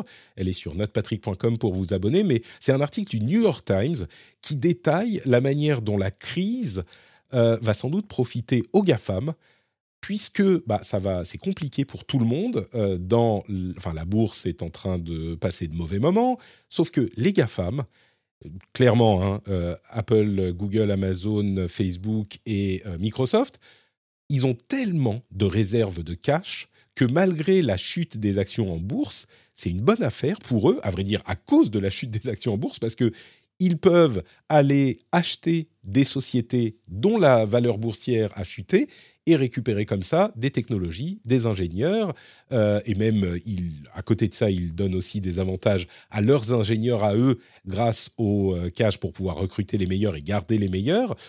Et l'article rappelle que en 2008, il y avait déjà eu une situation similaire lors de la crise de l'époque et les GAFAM en étaient ressortis beaucoup plus forts parce qu'ils avaient racheté euh, une centaine de sociétés au rabais en deux ans pendant la crise. Euh, et donc là, on pense que ça va être un petit peu la même chose. Donc, encore une fois, euh, rien ne peut arrêter les GAFAM.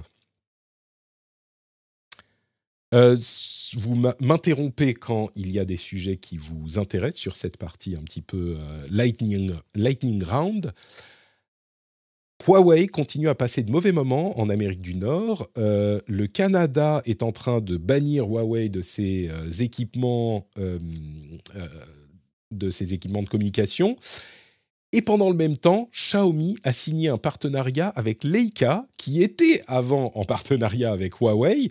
Euh, vous savez, Leica, c'est les, euh, les, les, les, fabricants de lentilles d'objectifs et d'appareils photo. Donc, ils ont un partenariat avec Xiaomi maintenant.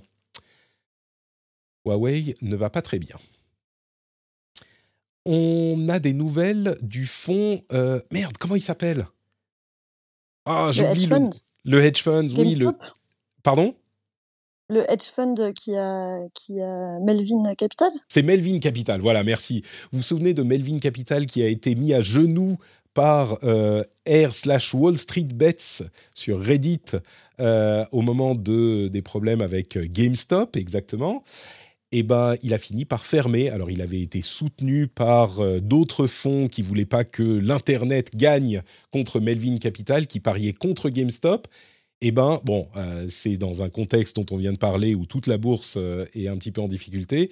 Donc, c'est peut-être pas à cause de Reddit que Melvin Capital a fini par fermer, mais il n'empêche, ça a peut-être un petit peu contribué.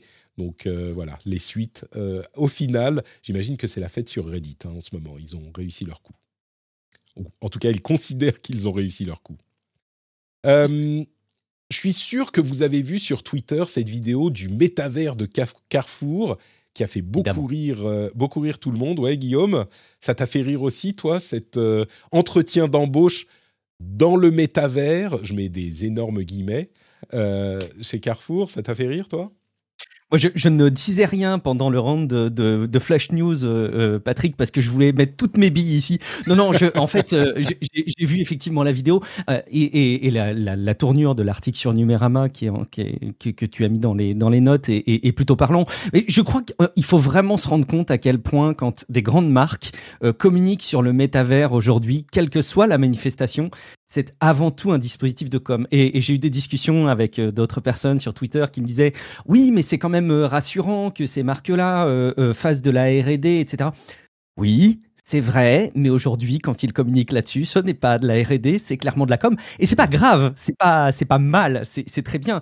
Mais il faut être très très conscient du fait que c'est de la communication et que c'est en rien une manifestation de ce que peut être le métavers, quoi. Mais bon. Oui. Nous, on avait fait une blague avec, euh, avec Nico, du coup, on se disait qu'on allait faire un zoom, et puis moi, j'allais mettre un fond euh, euh, d'océan derrière moi, et on allait faire un tweet pour dire, ça y est, notre premier entretien dans le métavers. Parce que c'est exactement ce qu'il a fait, en fait. Mais c'est pas si bête, il a fait parler de lui. voilà. Et en fait, tout a marché à la perfection, parce qu'une fois que tous les gens avaient bien clashé la vidéo, Ensuite, il y a les défenseurs qui sont arrivés pour mmh. dire Oh là là, vous m'ennuyez à clasher tout le monde, la technologie c'est super, l'innovation c'est génial. Et vraiment, la machine Twitter a juste fonctionné exactement comme il voulait. Et puis la vidéo a fait un million de vues, quoi. Donc euh, bravo, finalement, bravo à Carrefour, ils ont réussi leur truc. Ouais, je sais pas. Peut-être que c'était euh, bon. Il n'y a pas de mauvaise pub, hein, c'est possible. Euh, mm. Mais pour pour euh, vraiment rappeler aux gens qui l'auraient pas vu cette vidéo, qu'ils n'ont pas sur Twitter, c'était des modèles 3D extrêmement sommaires avec effectivement des gens qui étaient en entretien d'embauche avec des casques de réalité virtuelle, avec des petits avatars super moches en gros, c'est un univers, un monde en 3D, enfin même pas, un petit espace en 3D dans lequel ils ont fait euh, apparaître toutes les personnes euh, qui faisaient, qui passaient cet entre guillemets entretien d'embauche et à qui ils ont parlé euh, en 3D au lieu de leur parler dans un call Zoom. Voilà. Effectivement, c'était très sommaire. je ne sais pas s'ils ont appris grand chose. Peut-être que c'était une familiarisation avec ce genre d'outils, pourquoi pas, hein, de, de, de de leur part, enfin c'est le président de Carrefour, Alexandre Bompard, qui a tweeté le truc. C'est peut-être un truc qu'il connaissait pas, maintenant il connaît un petit peu. Moi, ce qui me m'horripile euh, dans ce genre de conversation, à chaque fois qu'on entend métavers, c'est que, comme tu le mentionnais, Guillaume, euh, ça n'a rien à voir avec le métavers tel qu'il a été euh, imaginé par Zuckerberg dans sa grande présentation qui a lancé cette série de buzz, et j'en parle quasiment à chaque épisode. Enfin, ça n'a rien à voir, c'est juste un truc en 3D, quoi, et en réalité virtuelle. C'est pas ça le métavers. Si on, appellerait ça de la réalité virtuelle, ça serait tout simple. Euh, bref, bon. Mais je suis assez d'accord avec le ton que ça a bien marché, euh, mais ça n'a rien d'incroyable et c'était plus de la com qu'autre chose. Euh, est-ce que vous achetez des drogues dures régulièrement tous les deux? Ou dure ou, douce, hein, peut-être. Euh, plein, plein, plein, plein, Bien entendu. Bah, donc, vous savez que maintenant, ça se passe sur Facebook, Twitter, Snapchat, euh, Pinterest, TikTok, Discord, Telegram, etc. C'est devenu les dealers aujourd'hui, beaucoup plus que bah, les dealers euh, physiques. Et évidemment, ça peut du coup toucher des jeunes qui ont beaucoup moins de on a beaucoup moins de contrôle là-dessus parce qu'au moins on peut savoir si, la si le, jeune est dehors et, quand le jeune est juste devant son téléphone, ben, on ne sait pas ce qu'il est en train d'y faire ou moins. Euh, en gros, avec le confinement, avec la pandémie en particulier, euh, le commerce de drogue semble, s'être déporté euh, sur les réseaux sociaux, ou en tout cas à accélérer la transition vers le,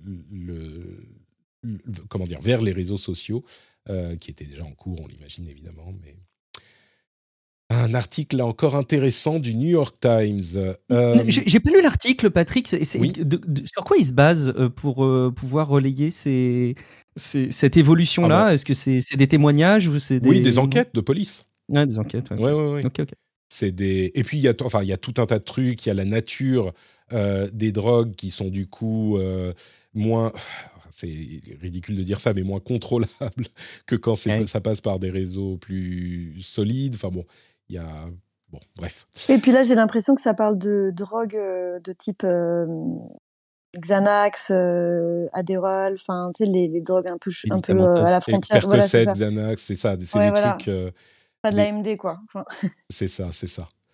Euh, bref, bon, donc euh, les réseaux sociaux encore, euh, il y a des, des raisons de... Bon, on va pas repartir sur le débat sur le contrôle des réseaux sociaux. C'est Guillaume hein, qui disait tout à l'heure, on veut la main mise sur les réseaux sociaux. Voilà encore une raison. Shadow revient, enfin revient au printemps.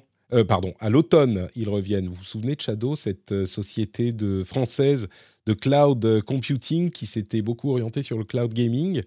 Euh, bah, elle a été rachetée par euh, Octave Klaba, enfin sauvée par Octave Klaba, euh, qui est le fondateur d'OVH, hein, on connaît tous OVH, j'imagine. Et ben, ils reviennent avec une offre un petit peu différente, toujours en gaming, mais aussi, comme c'était leur ambition à la base, en computing. Vous voyez utiliser un ordinateur, un ordinateur dans le cloud? Parce que Shadow, contrairement à des services de streaming de jeux vidéo comme euh, on en connaît comme le euh, xCloud de Microsoft ou le GeForce Now de Nvidia ou Stadia de Google, euh, bah c'est un ordinateur complet. Hein. c'est vraiment Windows, mais dans le cloud. Donc vous pouvez lancer dans votre navigateur Windows complet dans le cloud, sur votre téléphone, sur votre tablette, etc. vous voyez utiliser ça comme moyen de travail uniquement un jour ou c'est pas rassurant? Alors moi, moi j'ai mon instance Shadow, euh, euh, Patrick, euh, celle de, de, premier accès hein, dans, dans, leur gamme, dans leur offre. Je sais pas combien de temps je vais la garder, mais ça m'a permis quand même d'expérimenter quelques jeux parce que je suis sur Mac et, et, j'ai pu avoir ah, le plaisir de jouer sur Windows grâce à ça. mais, mais en fait, juste la solution, elle est, elle est hyper convaincante. Dernièrement, ils ont fait une petite mise à jour. Je pense que c'était sans doute accessible en bêta, mais ils gèrent maintenant hyper, de manière hyper facile le double écran, quoi, par exemple, ou mhm. le c'est quand même incroyable de voir où est-ce qu'ils en sont arrivés et de te dire qu'aujourd'hui, tu peux avoir une machine super simple pour faire euh, euh, tourner un PC distant. Il faut faire un, rapport entre les coûts et ce que ça apporte. Et moi, je trouve que la, solution est super convaincante. Il y a des, des, solutions évolutives. On peut payer un peu plus pour avoir un petit peu plus de puissance, euh, des processeurs plus puissants, des cartes graphiques plus puissantes, etc. Plus de stockage, etc., etc. Moi, j'ai longtemps eu un Shadow. Je l'ai quitté il y a un an, je crois, quelque chose comme ça, parce que je m'en servais plus trop. Mais euh, oui, pendant la pandémie, j'étais, à la maison avec mon PC, donc forcément. Mais bref, j'en parle parce que c'est un, un, innovateur français dans le domaine et ils sont passés pas loin de la catastrophe et ils euh, reviennent visiblement dans euh, quelques semaines quelques mois. C'est pas, idiot aussi euh, à l'époque où euh, se procurer des, des, composants et des cartes graphiques, etc., peut être euh, cher ou même parfois difficile à, se procurer. Ça peut être intéressant ce type de solution aussi. oui, alors il faut qu'ils en aient aussi. Hein. Mais euh, peut-être qu'ils ont plus de facilité. Ils ont peut-être plus de capacité d'achat, voilà. C'est ça, oui. Mais, mais je suis, en fait, là où euh, la capacité de gaming est intéressante, là où ça m'intéressera vraiment, c'est le jour, parce que pour le gaming, euh, bon, c'est plus approuvé, il y a plein de services différents. Là où ça m'intéressera vraiment, c'est le jour où ils feront, ils, ils, feront, ils signeront avec une boîte pour que toute leur flotte soit en shadow business parce qu'il y a plein d'avantages à ce type de virtualisation de, euh, services et d'ordinateurs. Euh, tu peux tout faire contrôler par ton service IT et t'assurer que tout est à jour, euh, bloquer facilement l'accès s'il y a un souci. Enfin, il y a des, choses intéressantes là-dedans. après, c'est une question de, prix. Et puis, si tu es en, je sais pas, as un, RP, enfin, un représentant qui est sur la route tout le temps, il faut qu'il ait une connexion correcte, mais en même temps, en bureautique, bah, tu n'as pas besoin d'une super connexion comme pour le jeu vidéo. Donc, euh, il y a des, choses intéressantes à suivre. Euh, Google est en train de faire des deals à droite et à gauche avec Bandcamp, qui appartient à Epic d'ailleurs, avec Match, euh, l'éditeur de Tinder, pour leur faire des tarifs intéressants et leur permettre surtout d'utiliser leur service, de leur solution de facturation en dehors du Play Store. Là, c'est quand même un, gros morceau parce que c'était toute la base du conflit entre Epic et Google et Apple euh, qui veulent utiliser leur service de, de, enfin leur, solution de paiement et pas la solution de paiement de Google et d'Apple. Et ben Google semble être en train de faire des deals avec différentes, différentes sociétés pour l'autoriser. Et ils sont pas en train de changer leurs règles. Donc je me demande s'ils sont pas en train de se dire bon, ben, on va voir au cas par cas les gens qui nous font le plus chier, qui font le plus de bruit, qui font le plus de publicité négative, et on va les faire, euh, on va leur dire ok vous vous pouvez, et du coup ça leur euh, permettrait de ne pas avoir à changer leurs règles euh, de manière plus globale quoi. Bah, c'est vrai que je comprends pas trop pourquoi Bandcamp particulièrement. J'avoue que je ne sais pas non plus. Bah, il y a une histoire où Bandcamp, c'est pas pour l'éditeur euh, lui-même euh, du, du, produit, c'est parce que Bandcamp fait aussi, euh, enfin, permet aux créateurs de récupérer des sous. peut-être qu'ils se sont mmh. dit, bon, avec eux, il faut être gentil. bon, je sais pas. Tinder, par contre, c'est bien Tinder qui récupère l'argent, hein, donc ça, je sais pas. Ouais. mais ce qui est marrant, c'est que Bandcamp, c'est épique et Epic, c'est Fortnite. Et Fortnite, ils voudraient bien être sur le Play Store euh, en utilisant leur solution de paiement à eux. Et ça, visiblement, ça n'a pas l'air d'être encore au programme. Donc, euh, il doit y avoir des tractations derrière avec Google. Et enfin, allez, dernier petit sujet très rapide. Euh, les, les, économistes, enfin les représentants du domaine de l'industrie, enfin de l'économie euh, en Chine du, du, gouvernement euh, ont rencontré un certain nombre de responsables de la tech et de l'industrie tech euh, en leur disant qu'ils vont soutenir la tech chinoise pour accompagner le retour à la croissance parce qu'ils ont beaucoup de problèmes économiques. On en parlait ces dernières semaines. Il semblerait que euh, ça soit une tendance qui se généralise ou qui se confirme en tout cas. En même temps, l'option, comment dire, même pas l'option, mais le fait d'afficher la localisation euh, des utilisateurs qui postent quelque chose sur un réseau social en Chine se généralise. Euh, et donc, ça semble être un petit peu la carotte et le bâton. Hein. Ils veulent accompagner le développement ou le, arrêter de taper systématiquement sur la tête de la tech pour qu'ils puissent euh, générer la croissance dont ils ont besoin. Mais euh, ça ne veut pas dire qu'ils vont faciliter la vie des citoyens qui veulent euh, dire des choses sur les réseaux sociaux non plus. Mais c'est intéressant de voir que ça semble se confirmer que la Chine se, rend compte des problèmes que pose le fait que l'industrie tech n'ait plus confiance dans son activité dans le pays. Ça, c'est vraiment ce qu'on retient pour moi de ces dernières semaines dans ce domaine. Quoi. Et je crois que c'est la fin de cet épisode. Mais wow. Oh, dis donc. quel, Est-ce que tu m'as demandé l'autorisation, Patrick? Pardon? Est-ce que tu m'as demandé l'autorisation? J'allais y venir. C'est pour ça que j'ai ah. dit, je crois que c'est la fin de cet épisode, tu vois. J'ai pas, j'ai pas dit c'est la fin. Euh, mais Marie, est-ce qu'on a parlé de tout ce dont on devait parler? Est-ce qu'il y a des sujets qu'il fallait encore évoquer que, que tu exigerais qu'on. il me semble qu'on est pas mal là. Ouais. Ça me paraît bien aussi. Merci à tous les deux d'avoir participé. Avant de se quitter, évidemment, vous pouvez nous dire où on peut vous retrouver. Euh, bah, on va commencer avec Guillaume, Tech Café, bien sûr, euh, le podcast, euh, avouons-le, qui est peut-être arrivé un peu après le rendez-vous tech, mais qui l'a largement surpassé depuis. Si vous écoutez le rendez-vous tech et que vous n'écoutez pas Tech Café, je le dis qu'une fois à la fin de l'épisode, tu sais quand les gens ont déjà arrêté d'écouter, mais je pense que les gens font une erreur. J'allais dire que c'est le petit café qui suivra euh, l'excellent dessert qui vous aura été préconisé sur, sur Instagram. Merci beaucoup Patrick pour l'invitation. Effectivement, Tech Café, vous m'en trouvez sur, euh, sur Twitter, euh, Guillaume Vendée, pour prolonger les échanges avec cet excellent épisode du Rendez-vous Tech qu'on a passé ensemble. Probablement un des meilleurs de l'année, que je dis en, toute objectivité évidemment. un des meilleurs de l'année parce que Marie était là avec nous, ah, bien sûr. merci d'avoir été là aussi. Ça me fait toujours super plaisir quand tu trouves le temps de te, de te joindre. Moi aussi, merci beaucoup. Merci beaucoup de nous inviter. Et puis, il y a d'autres journalistes de Numérama que tu as invités aussi. Et, euh, ça nous fait toujours super plaisir.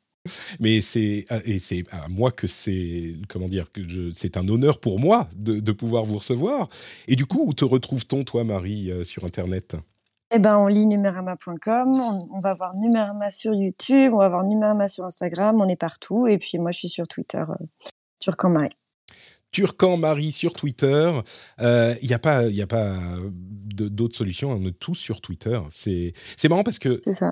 je vraiment en deux mots, là encore une une chose que je que, que j'entendais dans un podcast il y a pas longtemps. L'important pour Twitter, c'est pas l'argent qu'ils génèrent, mais le pouvoir qu'ils ont. Et vraiment, c'est quelque chose qui m'a qui m'a vachement parlé parce que on, l'explique de temps en temps, on essaye de le formaliser de différentes manières. Ce que Twitter offre, c'est une, euh, une influence qu'aucun autre média au monde n'a parce mm. que c'est une source. Et, et j'avais, je l'avais pas assez bien formalisé, je crois, dans les émissions, donc je le mentionne, voilà, en petit bonus à la fin. C'est un pouvoir d'influence qui est monumental et qui est plus grand que quoi que ce soit d'autre. Et le fait que quelqu'un puisse l'acheter, c'est quand même un peu inquiétant. Euh, en majorité. Bon, bref, je suis sûr qu'on sera amené à en reparler. Notepatrick.com pour tous les euh, sujets que je couvre, pour la newsletter, pour le Discord où il y a plein de gens super sympas. Si, ah, mais voilà, mais voilà le légume dans votre euh, consommation d'Internet. C'est le Discord de Notre Patrick qui est en lien sur notrepatrick.com. C'est vrai qu'on s'amuse beaucoup et c'est des gens très bienveillants et très sympas sur le Discord, euh, sur Twitch, tous les euh, jeudis et mardi midi. Mardi pour le rendez-vous tech, jeudi pour le rendez-vous jeu. Et bien sûr, patreon.com slash rdvtech pour soutenir des gens qui font des légumes comme moi. Et ma femme littéralement plante des salades et des carottes dans le jardin. Donc, littéralement et figurativement, vous soutenez les gens qui font des légumes euh, dans, le monde réel et sur Internet. On vous remercie de nous avoir écoutés. On va vous euh, écourter la, euh, la, la, souffrance de ces analogies ridicules et on vous donne rendez-vous la semaine prochaine pour un prochain épisode. Ciao à tous.